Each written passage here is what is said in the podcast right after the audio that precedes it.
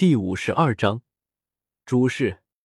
简单说了几句，将这些长老赶走。云云看了看四周，接着疑惑的语气对古河道：“古河大哥，没事，这个议事大厅之中没有什么异样。他们要出现，也是出现在云岚山后山之处。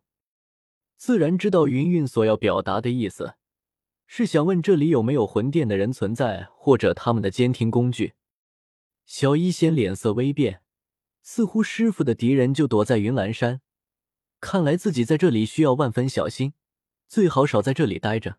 心里确定着这一点，小医仙更加竖起耳朵听两人的谈话，同时心中有些嫉妒。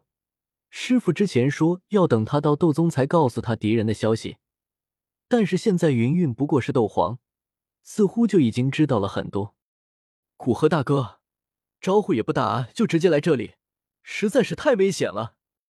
云云脸色微微放松，接着嗔怪的说道：“这不是要将仙儿送过来吗？而且在魔兽山脉这么久，也是时候出来活动一番。”古河摆摆手，他有自己的考虑，要影响到原先的主角，在前期加玛帝国的名气还是有些用处的。当然也不能待久了，在他的感知中。小彩要晋升成功了，时间应该不超过一个月，当然也不会快。要彻底晋升成功，怎么也需要十多天。在这之前，古河可以在这帝都走走，收集一些药材。当然，若是有时间的话，也要到黑角域那里去一趟。将近一年的时间，古灵阁应该收集了不少药材。有海波东在那，刘建林他们不敢偷奸耍滑。好吧，反正你比我明白他们的可怕，相信你会做正确的决定。云云点点头，没有多说。两人开始说一些近况，主要是云云在说，古河在听。毕竟他就一直待在小山谷，而且闭关几个月，实在没什么好说的。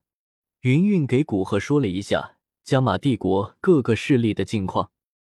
皇室与云岚宗目前算是加玛帝国最强的两个势力。云岚宗名气较大，而加玛皇是因为古河帮忙炼制的混元素古丹，从而比原时间线多了一头相当于七八星斗皇的守护兽，实力比现在云岚宗明面上的实力要强。两者倒是陷入一个僵持的局面。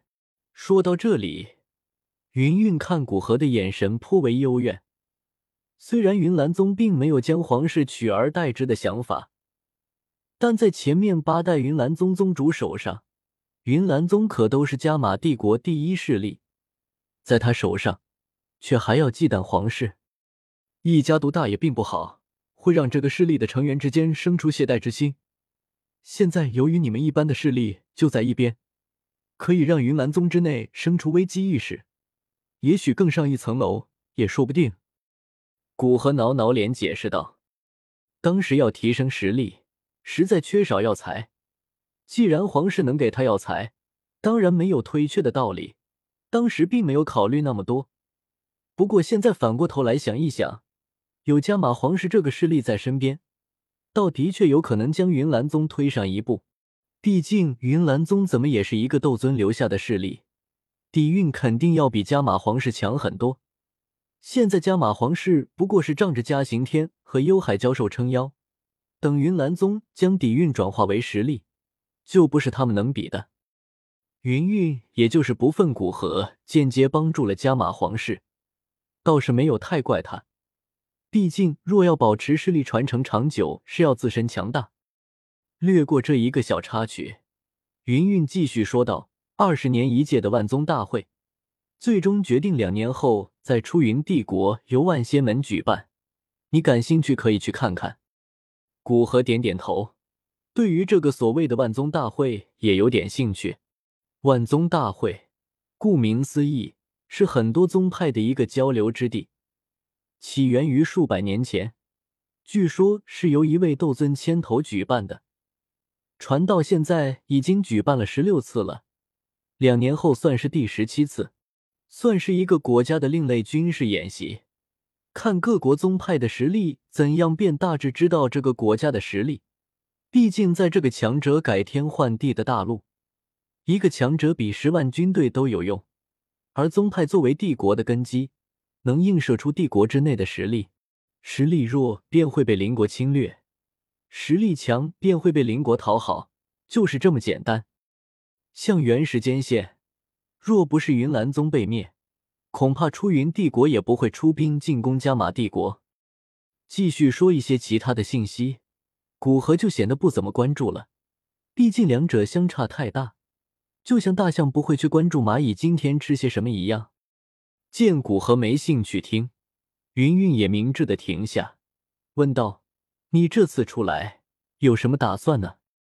在知道古河的实力之后，云云显然将古河摆在主位，对他的意见很是看重。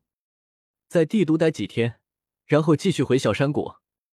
古河笑了笑，说道：“现在加玛帝国能引起他兴趣的，就是乌坦城那里和可能在盐城的天蛇府绿蛮。”乌坦城因为古轩的存在，古河暂时不会去。而盐城那里，虽然古河希望给青灵弄一些适合他修炼的功法和斗技，但是目前不宜暴露真实实力。去那里，明面上反而是他处于弱势。还是等紫金出关，或者小彩出来，再让他们去接触，并不适合他主动出面。那你小心一些。虽然以你的实力不会碰到什么困难，但是如果需要帮助，可以直接找我。云云点点头，俏脸之上出现一抹红润，整个人俏丽的不可方物。啊，当然，毕竟我现在不能表现出真实实力，总会碰到需要你这位云岚宗宗主帮忙的时候的。古河微微颔首，笑眯眯的说道，心里闪过欣慰。这么久了，终于渐渐接受自己了吗？不容易啊。两人再谈了一些事情，古河带着青灵主动告辞离开。留在这云岚宗短时间内还好，如果在这里过夜，恐怕云韵会很担心。回到帝都，古河住进米特尔家族。在知道古河的真实实力，藤山面对古河多了一丝拘谨。毕竟古河修为到斗皇巅峰，身份也是六品炼药师。与他之间，无论是地位还是实力，都差距太大了。古河态度一如往昔，并没有显得高高在上，让藤山的拘谨渐渐消失。